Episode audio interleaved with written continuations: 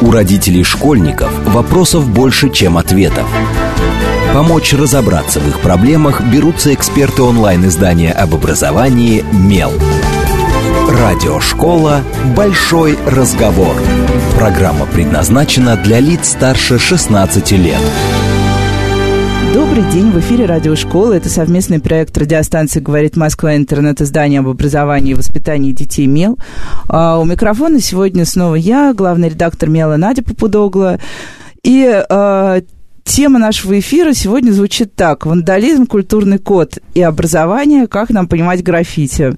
А, сразу много сложных слов. Я ничего не смыслю. Очень слаба в современном искусстве. А про граффити не знаю практически ничего. Поэтому буду говорить об этом мы будем вместе с а, теми самыми мы вот с ребятами перед эфиром обсуждали, как их называть, и они предложили формули- формулировку «художники уличной волны». Это будут Дмитрий Аски, а, художник, исследователь а, уличного искусства, и Андрей Бергер, русский граффити-художник из Барнаула и создатель граффити-агентства FGA.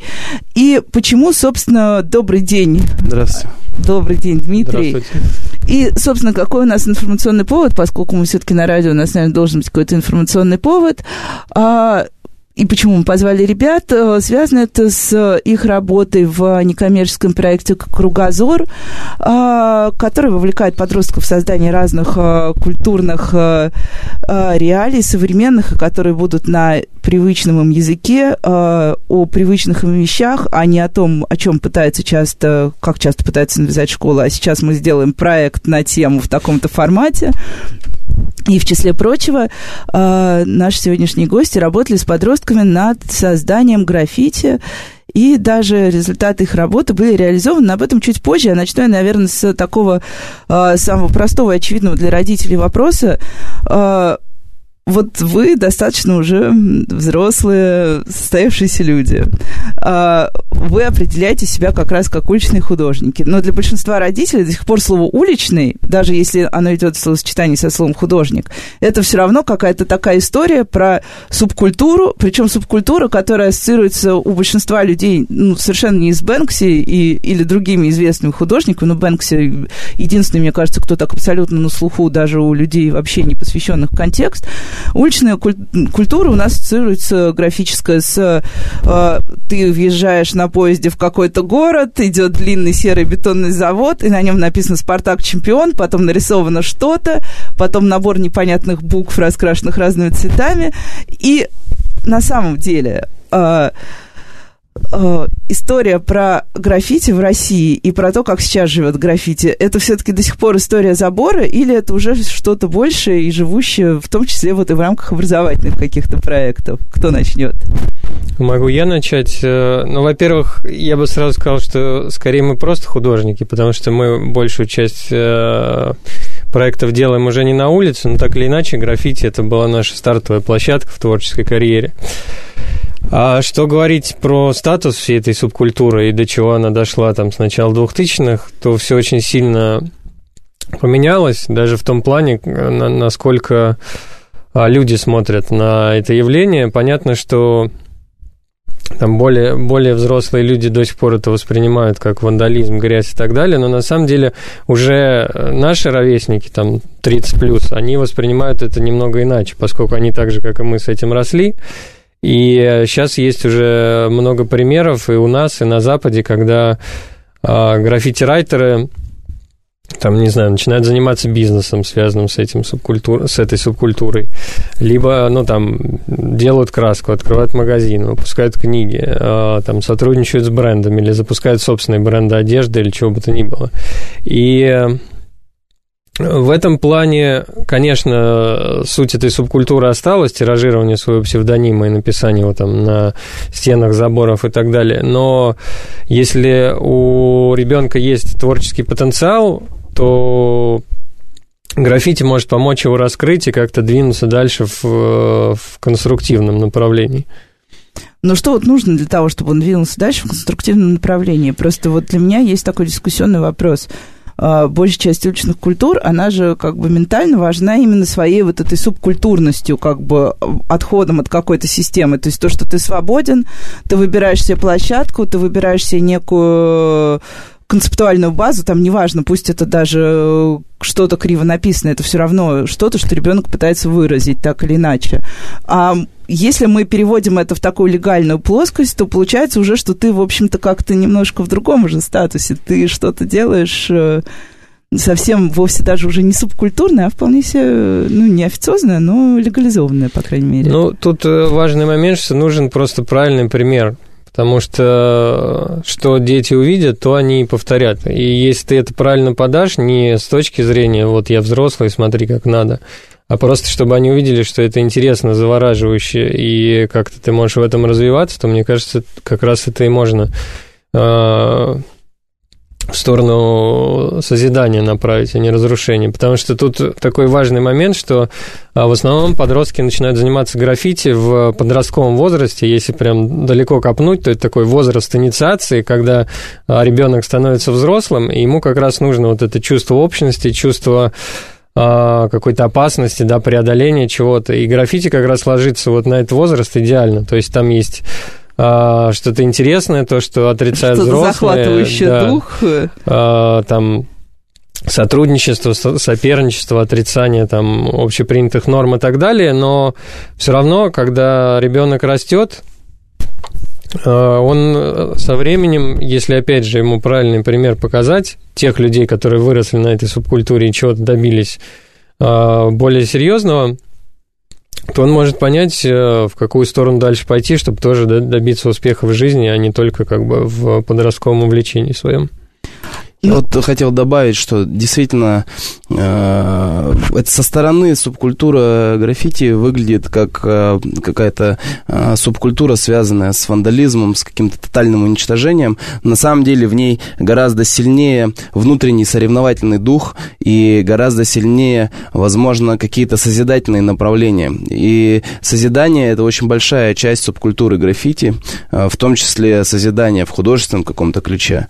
Поэтому в нашем проекте наша задача, которую мы перед собой ставим, этот фокус как раз сместить на созидание и в созидании найти что-то интересное, заинтересовать. И своим примером и примером э, художников, которых мы ценим, уважаем, показать, что внутри вот такой субкультуры, которая пришла к нам э, из-за рубежа. Она здесь начинает трансформироваться, она ложится на какую-то нашу э, российскую почву, в том числе культурную. И в э, рамках этой субкультуры можно созидать и делать это интересно, и грамотно, и соревноваться внутри, и как-то развиваться.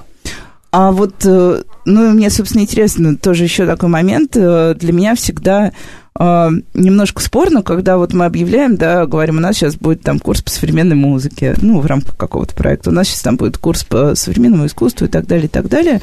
А момент а, первичного вовлечения детей. Вот а, мы немножко говорили перед эфиром, и ребята мне рассказали, что детей собирали по open call, и, собственно, сколько получилось, сколько собралось детей, подростков разного возраста, их было там не... Около 60 человек. Около 60 человек. И вот они пришли, как-то было понятно, с каким запросом они к вам пришли, зачем, что, им, что они от вас ждут? Ну да, на самом деле э, мы open call делали максимально широким, и прийти могли все кто угодно. И было очень интересно увидеть, что пришли действительно заинтересованные дети, мотивированные, которые многие из них знали, куда они идут и что они хотят получить. Они были заинтересованы а, в получении какой-то информации о граффити, о буквах, о шрифтах. А, кто-то из них уже имел какой-то там э, опыт небольшой свой первоначальный, кто-то просто на, так вот на, на слуху теоретически был заинтересован. Но было здорово смотреть, как э, у нас там были разные блоки, и теоретический блок перетекал в блок э, работы с эскизами, и потом это все на стену переходило. И у нас не было детей, которые ушли там где-то в процессе, или не было тех, кто там потерял градус интереса. Это было очень приятно наблюдать, что степень вовлеченности очень высокая была. А вот э, в, в чем вот была эта вовлеченность? Они вам что-то рассказывали там о себе? О чем, о чем они мечтают, условно говоря? Или такого вот прям такого такого контакта не было? Э, на самом деле там полный спектр эмоций был, и коммуникация была очень тесной, потому что мы разделили э, всех детей на 8 групп, у каждой группы был свой э, ментор. Менторами выступили известные уличные художники, не просто люди с улицы, которые тоже проявили свой интерес, которым было интересно поработать с детьми, как-то покоммуницировать, как назад, как получить отдачу какую-то тоже эмоциональную, может быть, еще какую-то. И каждый ментор строил в своей группе работу по-своему. Кто-то делал упор на э, изобразительные какие-то приемы, какие-то фишки, трюки, связанные с рисованием именно вот технические.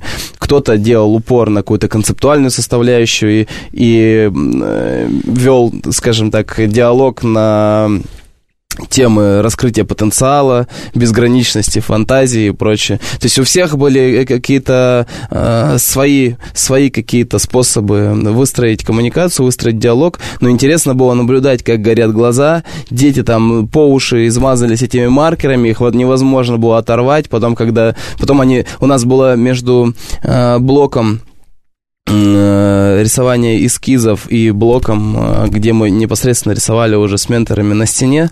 Но у нас была пауза 15 минут, но дети никуда не ушли, они просто стали возле стены, там не могли дождаться, когда они перейдут непосредственно к рисованию. Ну да, тут, кстати, такой еще небольшой момент, что даже сами инструменты, там маркеры, баллончики с краской, они всегда подростков интригуют в любом случае, им хочется попробовать подержать их в руках и так далее. То есть даже сам вот этот процесс и сам инструмент, он привлекает. А вот, Дим, я знаю, что ты читал лекцию. Лекция, вот, ну, для, в этой ситуации для меня лекция, например, самый, ну, неочевидный такой формат, потому что понятно, что как раз, да, ребенок приходит, потому что его завораживает происходящее, он причем знает, что у него будет какой-то еще результат, а для любого подростка, да вообще для любого человека результат э, важная часть его деятельности. А вот лекция, как на нее реагировали вообще? Что, что было, что ты считаешь было суперинтересно, а что как-то, может быть, провалилось и не зашло на подростков? Ну, мне сложно судить, что зашло, что провалилось, но судя по тому, что потом э, было достаточно большое количество вопросов после того, как я закончил. Я считаю, что это как бы хороший показатель того, что ну, люди все-таки выслушали то, что я рассказал, и им интересна эта тема, именно поэтому они туда а пришли. А о чем была лекция? Лекция была о такой, ну, короткой истории граффити, о том, почему буквы важны в граффити, о том, как можно это связать именно с нашей культурой, чтобы ну, привнести туда что-то новое и как-то э, по-новому посмотреть, опять же, на, на нашу культуру. Ну, и тут у меня такой вопрос, как, наверное, у подростка.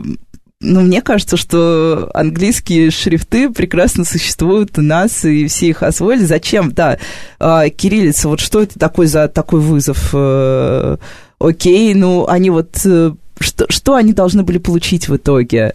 переводя шрифты, кириллические шрифты, нанося их на стену, вот какая здесь была какая-то такая для вас, для самих составляющей? А, на самом деле, конечно, субкультура граффити, так как она родилась в Нью-Йорке, она связана с э, латинским шрифтом. Да. Абсолютно естественно.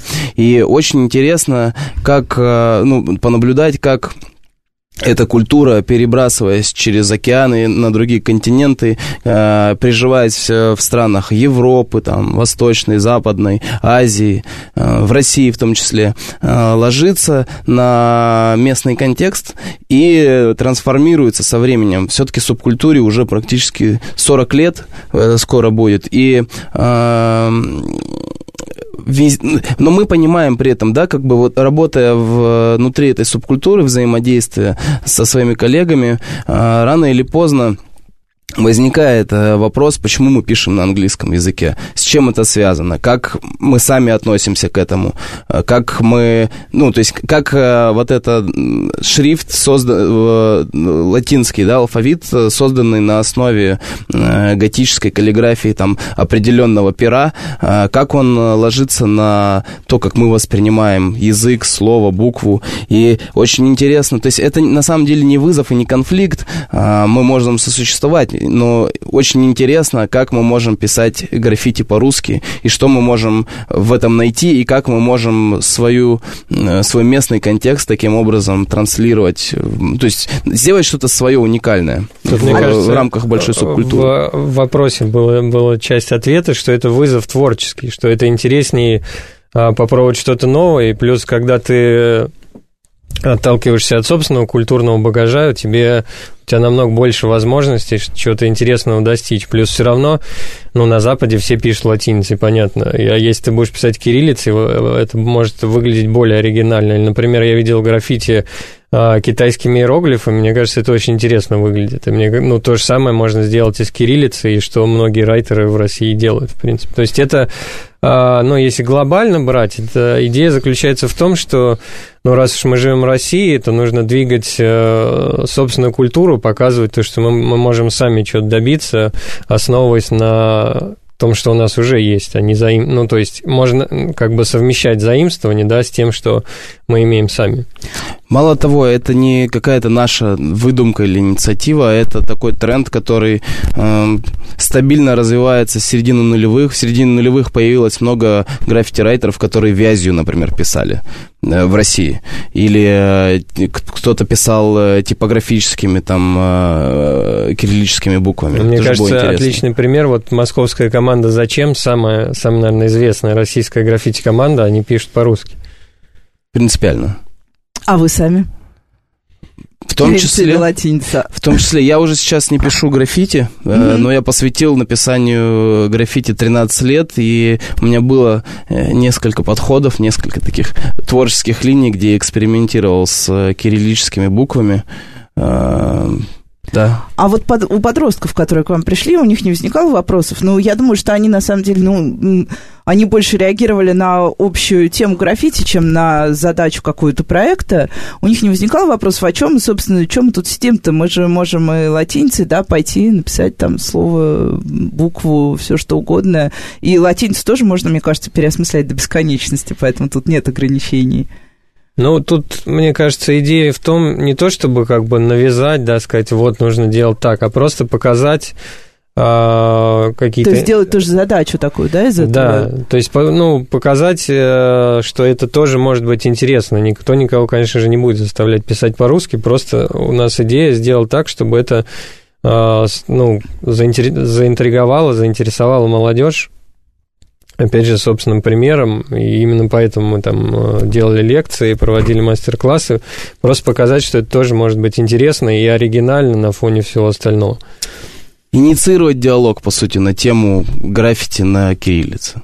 Ага. А вот еще такой вопрос. А, то есть э, это ну, условно говоря, вы, э, вы используете слово менторы, да, и оно здесь, наверное, лучше всего подходит, но, по сути, у вас была некая такая ну, хотя бы квазипедагогическая деятельность, ну, потому что все равно и у ментора тоже есть педагогическая роль, э, хотя это не его, не единственная его роль. Вот у вас был раньше какой-то опыт работы с подростками, какие-то проекты с подростками, или это такая первая прям итерация? Ну, у меня нет, есть только вот на лекции, на мои, которые я там курс большой читал, с 20 лекций про граффити и стрит-арт, туда приходили там... Это числе... очный был курс, да? Ну да, я его читал в галерее Руартс в 2016 году, и туда в том числе и там подростки, школьники, студенты приходили, но и взрослые люди. То есть, а так э, чисто конкретно я с, с молодежью вот так напрямую э, не работал. Звучит смешно с молодежью, мне кажется, что... А у тебя, Андрей? Ну, э, у меня есть опыт, у нас есть образовательный курс, который называется FJ School. А, там мы не делаем никакого разграничения по возрасту, могут все кто угодно а, получить курс, но я хочу сказать, что так или иначе и Дима, и я а, постоянно коммуницируют с молодежью, ну вот да, мне кажется, что тут очень сложно да, провести. потому что с самого начала там нулевых, когда граффити стало, скажем, активно обсуждаться и развиваться в том числе в интернете, интернете, а, и особенно после там, середины нулевых, когда активно соцсети начали развиваться, естественно, мы как какие-то заметные персонажи получали огромное количество вопросов, там, а, э, не знаю, попыток выйти в диалог э, от наших э, младших коллег, коллег Да, и поэтому на протяжении вот э, всего этого времени, там 10-15 лет, конечно, постоянно приходится коммуницировать, постоянно э, спрашивают, что-то показывают, э, просят работы совета. присылают? Присылают работы, конечно, обязательно. Поэтому э, это уже, так, мне кажется, мы уже тоже прям практически пед, онлайн-педагоги, потому что эту деятельность все время она и ведется. Ну да, плюс я, кстати, еще с 2005 года издавал журнал печатный сначала, потом интернет-журнал о граффити и уличном искусстве, и там как раз тоже а, ну, в основном подростки и читали все это дело. А почему ты... Я знаю, что сейчас он такой подзаброшенный, да? Ну, он как архив, потому что у меня просто нет времени, а. своими как бы художественными проектами занимаюсь. Ну, и тогда у меня следующий такой вопрос тоже про подростков, тем более, раз уже там, 10 лет непрерывного диалога. Uh, у нас очень любят, uh, ну, такие классические педагоги говорить о том, что дети прям сильно изменились. Uh, вот за последние как раз лет 10 у нас обычно засечка всегда десятилетия, что вот с ними там сложно или наоборот стало проще, но зависит все, естественно, от каждого конкретного там педагога, наставника, тьютера, ментора, как угодно, ну, любого человека, работающего с этой аудиторией. Вот у вас есть какое-то ощущение, что дети какие-то, ну, вот те подростки, например, которые э, пришли к вам сейчас на курс, они по запросу, по желанию чем-то отличаются от тех, которые, с которыми вы там сталкивались до этого, пусть даже и не в рамках какой-то там научно-просветительской, культурно-просветительской инициативы. Я вот могу сказать абсолютно точно, что я э, потрясен современными детьми, современной молодежью, опять же, потому что мне приходится много коммуницировать. А, я понимаю, что они гораздо более эрудированные. Да, вот они если гораздо... сравнить с собой, например, даже просто да, себя я, подростками. Ну, то есть я на самом деле очень сильно впечатлен и вдохновлен э, деятельностью и активностью, которую разворачивают э, молодежь, тинейджеры, скажем, до 18 даже лет. Я понимаю, что через два года они обгонят, перегонят всех нас. Они умеют работать с контентом, они умеют находить информацию, они очень эрудированные, они очень структурированно мыслят. У них есть э, возможность и, видимо, желание, потому что они получают то, что им нужно, инфо, информацию из интернета, ту, которая им нужна, ее структурируют, правильно для себя конфигурируют в какие-то проекты конкретные. Мне очень нравится, э, что они экспериментируют в разных направлениях параллельно, будь то там графический дизайн, там художественное, еще что-то, вплоть до режиссерской какой-то деятельности. То есть они могут очень много всего быстро попробовать, и к 20 годам это уже э, опытный специалист, который много всего попробовал, может сделать для себя самостоятельный выбор. То, чего мы не имели, да, как, когда мы нам поступали в университет, э, и что-то, к 20 годам там человек уже может сознательный выбор делать то, чем он хочет заниматься, то, что он много чего попробовал, много чего умеет. Плюс 20 лет очень много энергии которые можно э, направить в правильное русло. У меня, ну, мне тут сложно сказать, у меня есть вот э, мой личный пример.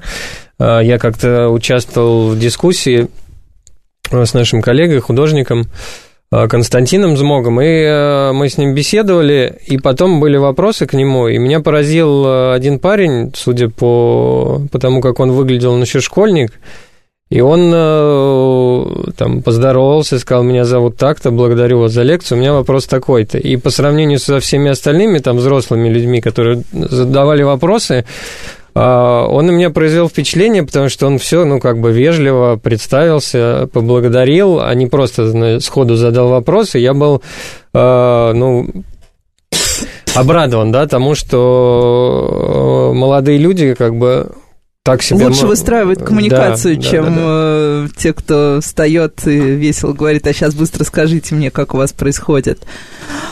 А, и в итоге, вот что сейчас э, с этим проектом? Вы как-то еще будете продолжать над ним работать? Или это вот была разовая итерация? И, кстати, а что он вам самим дал? Вот вы посмотрели на то, что дети рисуют, да? Вот как они переосмысляли кириллический шрифт, например что-то для себя есть какой-то инсайт по итогам такой?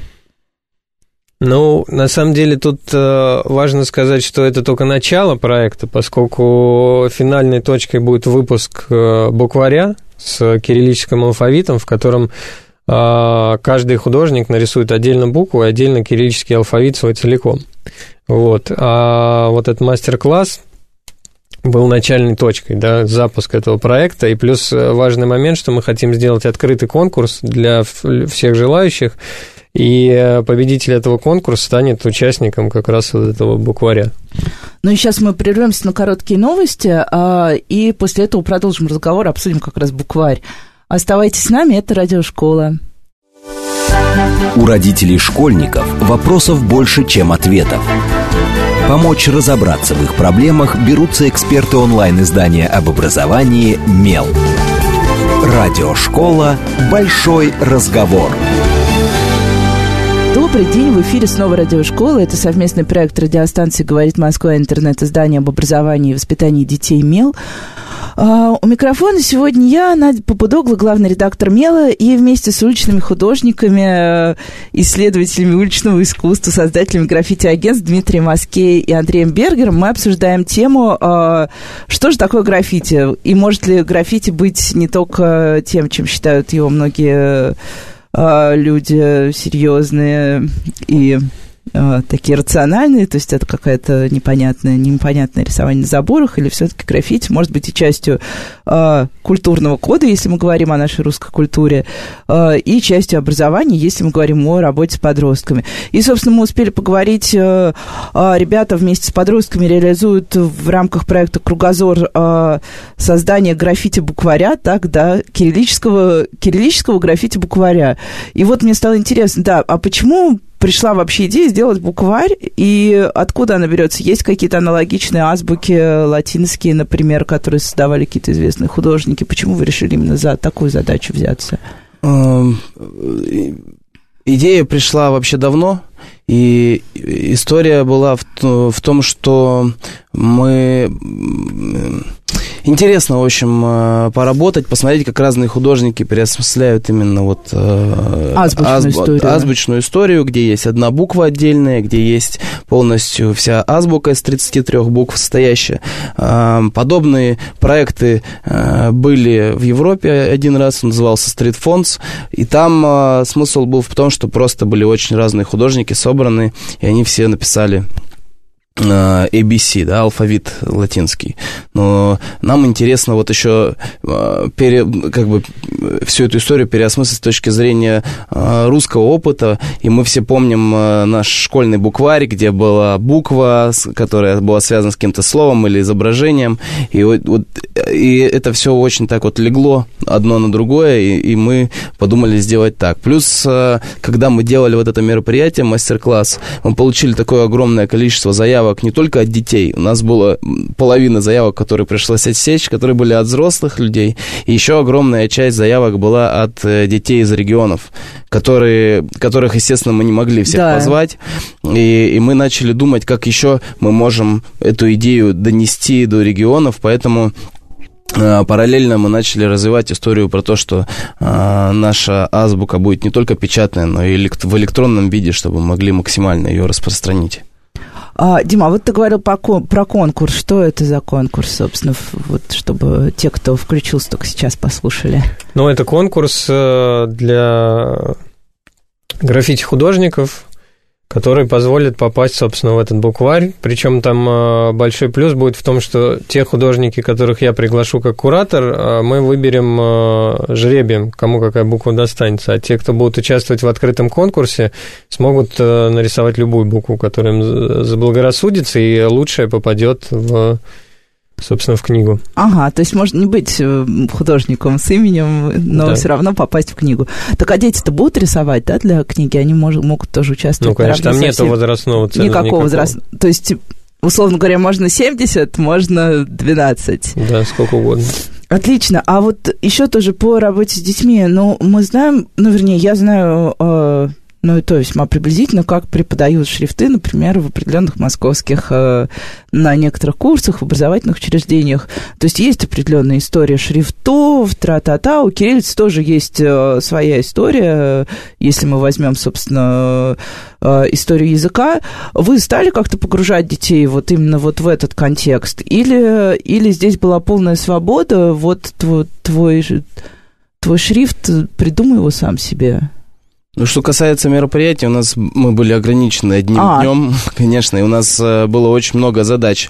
А, была задача как-то погрузить, лекцию, прочитать погрузить. лекцию, да, попробовать порисовать эскизы и попробовать еще потом порисовать все это на, на стене. А, больше Дима, э, когда читал лекцию, больше погружал в историю, чтобы все понимали, откуда корни идут. Когда ребята работали с эскизами, наша задача была попробовать показать им, что такое проектная деятельность, что такое подготовка эскиза, как э, нужно ну, как планировать, да, да. планировать свою работу. Ну и, соответственно, на стене это больше было знакомство с материалом, нежели какая-то концептуальная деятельность. Угу. Плюс, э, опять же, ребята работали над одной буквой э, командно, то есть у нас было 8 команд, э, и каждая команда получила одну букву из слова «кругозор». В целом получился, получилось слово «кругозор» на стене. Вот, и поэтому э, каждая команда работала над одной буквой. Э, они плюс еще учились как-то взаимодействовать в команде и как-то свои совмещать усилия. Поэтому э, какая-то глубокая глубокое погружение в контекст, в историю шрифта, в историю там пера, языка и всего прочего нам, у нас не было возможности, но это интересная мысль. Это скорее од- отдельная история. Плюс э, забавный момент, раз вы упомянули про там, педагогов, которые шрифт преподают. У меня отец этим занимается, и он сам шрифтовой дизайнер и преподаватель в университете. И как раз когда я начинал увлекаться граффити, он надо мной посмеивался, говорил, ну что ты в широких штанах ходишь, ты же не из Бронкса, чем ты вообще занимаешься? А когда мне уже стали приходить книжки, журналы с моими работами, да, он так с интересом заглядывал через плечо и спрашивал, а можно потом посмотреть? Вот, то есть это как раз а, пример того, что вот это подростковое увлечение при правильном понимании, куда вы хотите прийти, может вас а, ну, привести к успеху в жизни, так скажем. Ну, вот отличный, отличный пример. Дим, тогда, пожалуйста, вот когда увлекся граффити, когда начал, с чего... На... Ну, и я так понимаю, что родители не запрещали, просто так э, скептически немножко. Ну, я начал э, увлекаться граффити в 2000 году. До этого я там все детство, 20 лет, с ума сойти. все детство рисовал. И родители действительно очень лояльно к этому относились, потому что, я думаю, они видели, что ну, как бы э, я занимаюсь творчеством, я очень сильно этим увлечен, и никак мне не препятствовали. Плюс э, Естественно, дома было большое количество книг там про шрифты, про дизайн, про и там цифровые технологии и так далее, плюс интернет. Э, о его существовании узнал в 95 году, опять же, у папы на работе, и это мне как раз помогло узнать вообще, что такое граффити, кто его рисует, в чем заключается его суть и так далее. То есть э, вот, Тут, пока кстати, я тоже... на работе играла в компьютерные игры 20 лет назад.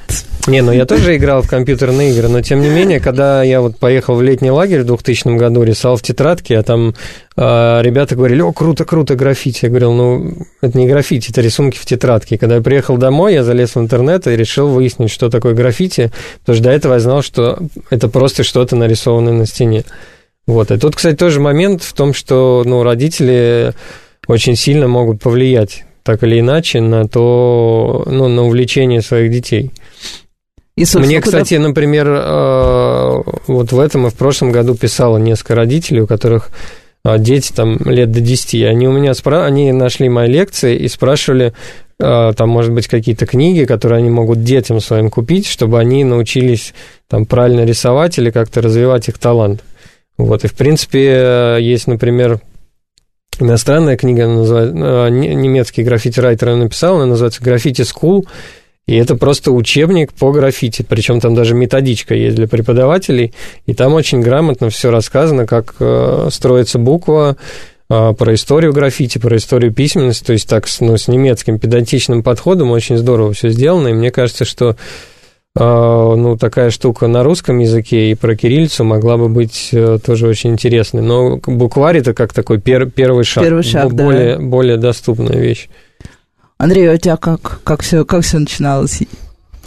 Я думаю, что у нас... 20 вот, лет назад? Да, 20 лет назад, тоже в 2000 году, я думаю, что у нас вот э, у людей, которые тогда начинали, история у всех схожа. Это... Но тоже родители так лояльно относились? Лояльно, да. Я из Сибири, у нас Да, да, эта да, волна не очень была э, развита, но это была такая волна увлечения хип-хопом, брейкдансом, там, рэп-музыкой. И граффити, как часть э, этой экосистемы, она тоже постепенно входила э, в моду, и, и в граффити приходили люди из, там, вот, из этой всей культуры, из брейкданса, из широких штанов, но э, волна хип-хопа немножко спала, а интерес вот мой лично к рисованию э, букв, он не пропал, и я как-то практически вот в вакууме информационном у себя в городе в Барнауле развивался. И родители, у меня вот э, отец мне из Китая привез несколько коробок краски, например, тогда, когда ее я не мог достать особо У вас идеальные родители у обоих, судя по всему. Ну да, ну то есть они не очень поддерживали, но вот, видимо... Но не запрещали, не Какое-то, да, они приняли коллегальное решение, что лучше они... э, Лучше направить, возглавят, да, лучше возглавят это движение. Слушайте, кстати, вот если вернуться к курсам, я чуть не забыла супер важный для себя вопрос. Когда мы говорим про уличных художников, мы всегда представляем себе как раз вот этого мальчика раньше в широких штанах, сейчас уже немножко штаны стали другими. А где девочки? У вас были вот сейчас девочки на проекте или одни мальчишки? Э, Ну, что касается детей, которые пришли, Да. у нас, мне кажется, даже девочек было больше. Ого, так, Было вот такое это... ощущение. А вообще в э, культуре и вот э, в этом нашем, на- нашей экосистеме Да, да, да. уличного искусства девушек немного меньше всегда. Ну, вернее, ладно, так скажем, значительно Мне кажется, меньше. вот, да, теперь И мы я не думаю, что в лукавим. первую очередь это связано с какой-то активностью, в том числе физической. Это тяжелая, тяжелая работа рисовать какие-то большие масштабные штуки. И должна быть какая-то серьезная мотивация для того, чтобы это продолжительное время этим заниматься, развиваться внутри этого. Дима, что думаешь?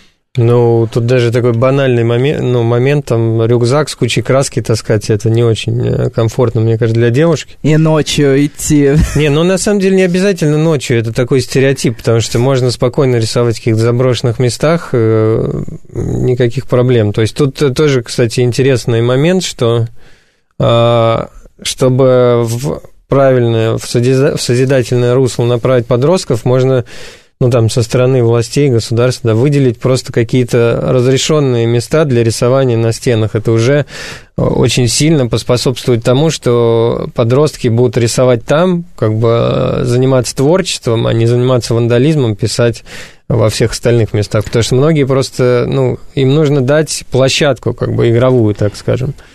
И предвосхищая ваш вопрос, не, не будет ли этот заповедник, э, Да, вот не опять. потеряет ли он контекст? Э, в граффити даже есть название вот таких мест, называется Hall of Fame, зал славы, где люди могут прийти, пообщаться, порисовать, да, там быстро перекрываются рисунки, и они могут там за день несколько слоев новых обрести эти стены. Но тем не менее, это такая э, площадка То есть это не для... статичная история, она все время развивается, да? То есть Это зал славы, да. Естественно, что есть какие-то э, плюс-минус там э, условные законы, э, по которым кого-то ты можешь перекрыть, кого-то нет, но всегда уважение к каким-то Ну, старшим, понятно, опытным, да. известным. или- уличный элемент должен быть во да, всем. да, да. Либо к, допустим, к приезжим художникам тоже, чтобы другие могли увидеть этот рисунок. Хочется, чтобы он как можно дольше провисел, там, желательно максимально долго, насколько это можно, воздерживаться от того, чтобы рисовать поверх него. Но в целом такое понятие и такое явление, как Hall of Fame, зал славы, существует, и нужно...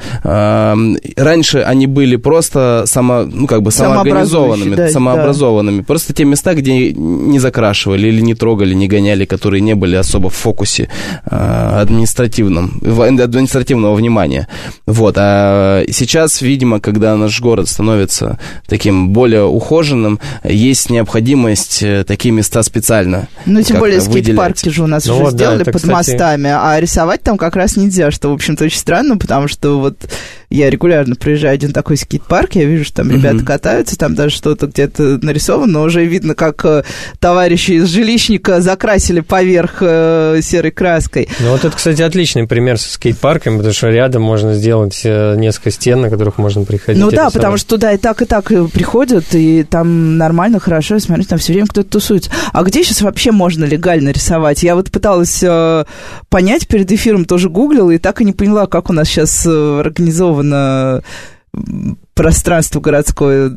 Создается впечатление, что на самом деле, кроме вот, да, кроме того, чтобы прийти куда-то, типа, на какие-то курсы, и тебе дадут стену, у тебя и нет возможности найти э, поверхность, на которой ты сможешь спокойно что-то нарисовать. Ну, в целом так и есть. В Ага. целом так и есть. Вот эти э, места э, самоорганизованные, в которых... э, Они все люди- нелегальные. Они все стали нелегальными. Окей. Ну, они просто... Они ни- никогда не были легальными, просто там можно было рисовать, и это не закрашивали. Ну да, и тебя не... Да, сейчас эти места просто очень быстро зачищают, закрашивают. Называется в граффити тоже имеет все термины свои. Это называется баф.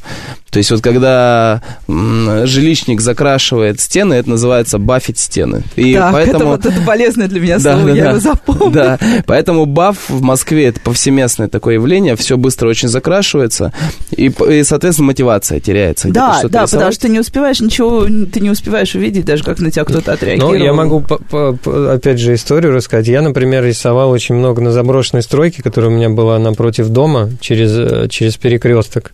Это, она там стояла лет 15 или 20, просто не- не- недостроенный бетонный каркас здания, и там можно было приходить, рисовать, и, и никто тебя там не трогал, рисуй хоть весь день там. И вот, ну, такие места, они, конечно, там незаконно, ну, условно, это неофициально, не разрешено и так далее. В, в чем-то это может быть даже опасно, но в целом э, вот, э, вот эта стройка, где я рисовал, ну, это была такая, опять же, площадка для саморазвития, да, где я, я не, не боялся, что придет милиционер, а, заберет меня, или придут какие-то хулиганы, дадут мне по голове и так далее. Плюс это находилось там в пяти минутах от моего дома. А если такие места будут э, в нескольких районах, причем не обязательно Москвы, а э, любых других городов, мне кажется, это реально поспособствует творческому развитию молодежи, а не конфликту поколений, да, и каким-то э, вот этим стереотипам, Ну да, и плюс, скажем, давление. А, Когда таких мест вообще нет, давление, оно увеличивается, и оно как бы, оно должно иметь какой-то способ э, выйти. То есть э, такие места способствовать там, к тому, чтобы меньше было там вандализма, тегов на улице, еще чего-то. Слушайте, ну вот такое, наверное, чуть-чуть финализую все это. Вот мы уже сказали, да, что вот было бы круто, если бы были специальные места. Вот у вас было специальное место, да, вы а, занимались э, с детьми. А, все-таки должны ли быть какие-то такие вот, ну, открытые кураторы, условно говоря? Ну, потому что вы говорите, вам пишут, вы, по сути, те самые открытые кураторы, получается, просто сетевые. Вот. А, хватает ли, есть ли на это запрос более широкий, чем вот э, чем может себе представить там такой обыватель, как я, например, и откликается. То есть, если ребенок хочет заниматься граффити, куда ему идти, если он хочет чему-то научиться? Не хочется же идти сразу, ну, то есть это не какая-то такая уничижительная история, но в школу граффити идти не очень хочется. Хочется какой-то, ну вот мне кажется, если бы я была подростком, мне хотелось бы какого-то такого живого движения. И это, собственно, свойственно подросткам во все времена. Ну, тут такой момент, что всегда этому, ну, все учились сами, и тут как раз еще момент того, что ты должен сам себя замотивировать, Да, сам да, да. найти информацию, это тоже важно, важный навык в жизни. И тут, э, э, как я вижу нашу роль, да, тех людей, у которых есть большой опыт, которые просто эту информацию на правильное место положат, и где ее люди смогут найти и ей воспользоваться. Я считаю так. Да, а что касается, куда ему идти, на протяжении всей истории граффити э, человек сам находил, куда идти, и я думаю, нам не стоит э, пытаться что-то изменить. Ну Просто да. мы, наша задача, как я ее вижу, э, дать какую-то новую информацию. То, что сейчас можно найти в интернете, это действительно очень большая история, Ну да, сейчас разнообразная, да. красочная граффити. То, что мы хотим показать, это, это взгляд с какого-то нового фокуса, это вот исследование какого-то нашего бэкграунда, который вот основан кириллическая на история. кириллице, на советском леттеринге, на советских вывесках, на советских там, ну, то есть на, на том опыте э, благостном, который у нас был, то есть на шрифтах книжных, да, вот когда на обложках книг были сумасшедшие просто шрифты, какие-то названия романов. А еще же были еще красные буквы, которые, с которых начинались. В том числе, да. То есть очень много, на самом деле, такого специфического, интересного, что можно использовать, перерабатывать, как-то переосмыслять. Ну да, плюс мне кажется еще важно, что, например, опять же, когда мы росли, э, транслировался всегда такой стереотип, что российское это плохое, советское это еще хуже. И вот э, только Запад нам поможет. Но ну, когда ты вырастаешь, ты понимаешь, ну а зачем тебе э, следовать во всем западным образцам? Понятное дело, что там тоже классно, но э, ты, ну, хочется сделать там, в том месте, где ты живешь, что-то собственное свое, и что будет полезно для твоей страны, для тех людей, которые а, придут как бы после нас, да, и мне кажется, это очень важно, именно, а, ну, какую-то местную историю развивать. И опять же, в том числе поэтому мы э, занимаемся этим проектом и там другими образовательными вещами, потому что нам хочется сделать вклад в нашу собственную культуру. Ведь это не только о том, что вот как мы себя э, самоопределим в нашей культуре, да, вот мы пере, перенимаем опыт, э, берем из граффити лучшее и, значит, пытаемся тут как-то это пристроить. На самом деле, сейчас же огромный, гигантский мировой тренд на кириллические буквы. Посмотрите, там все главные главные фэшн-дизайнеры работают с кириллическим шрифтом.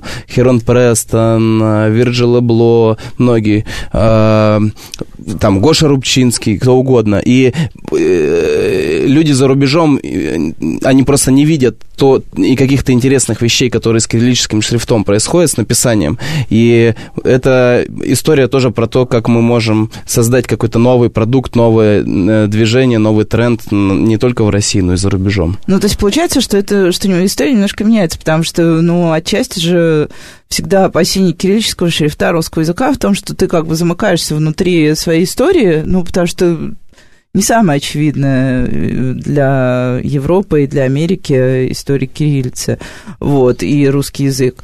А это реально какая-то востребованная, хорошая практика. Вот. Ну, а понятно, что, окей, сейчас вот смотрите, а, наверное, у нас, мне кажется, сейчас закончится время, поэтому последний вопрос я успею еще. О, у нас нам показывают, что есть еще пять минут. Супер, мы как раз успеем ответить. Смотрите, самое важное для любого родителя, кем вырастет мой ребенок. Вот, я сейчас, к сожалению, эфир не позволяет нам показать, но я сейчас, сижу вовсе не с какими-то странными маргинальными личностями, а с очень приятными молодыми людьми а, и Спасибо. вполне состоявшимися, судя по всему. Куда можно идти? Дим, ты вначале немножко сказал уже об этом, но вот ребенок много рисует, а, ему это нравится, как действовали ваши родители, мы тоже уже поняли. Вот вы бы что посоветовали родителям в ситуации, если видно, что ребенок увлечен, как его поддержать? Стоит ли ему советовать идти учиться или оставить это на самотек как увлечение с какой-то такой поддержкой? И где потом можно заработать денег, что больше всего всех волнует, как всегда?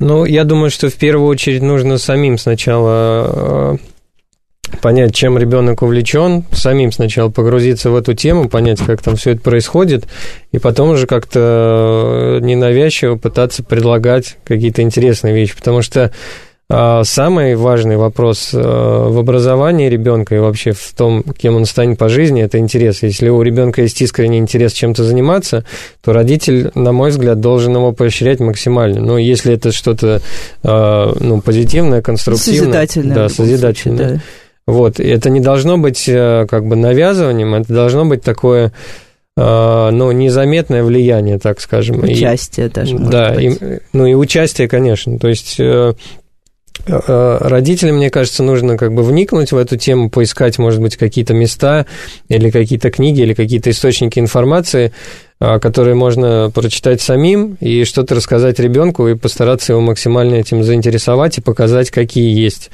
как позитивные примеры, да. То есть в плане граффити есть куча уже и российских, и даже мы сами с Андреем, это примеры того, как наше подростковое увлечение стало, стало делом жизни, и мы там э, имеем возможность там обеспечить себя в плане, ну, если говорить за Андрея, обеспечить собственную семью, если я говорю, буду говорить про себя, да.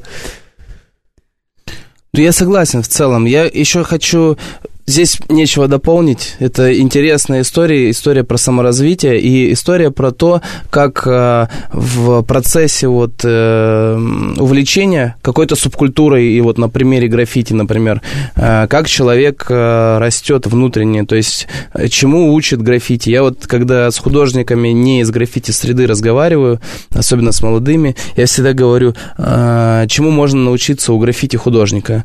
Э, ты все зависит от тебя тебя, ты делаешь э, все для того, чтобы э, развиваться, никто тебе не поможет, ты, ты полностью сам владеешь э, своей судьбой. И, это, и этот принцип, он потом э, может проявляться в, не только в творчестве, но и вообще там, в работе, в жизни, в учебе, везде. Ну и мне кажется, это чудесный финал для нас всех. А, спасибо, Дмитрий, спасибо, Андрей, спасибо всем, кто нас слушал. С вами была Радиошкола. Спасибо До встречи на следующей спасибо. неделе.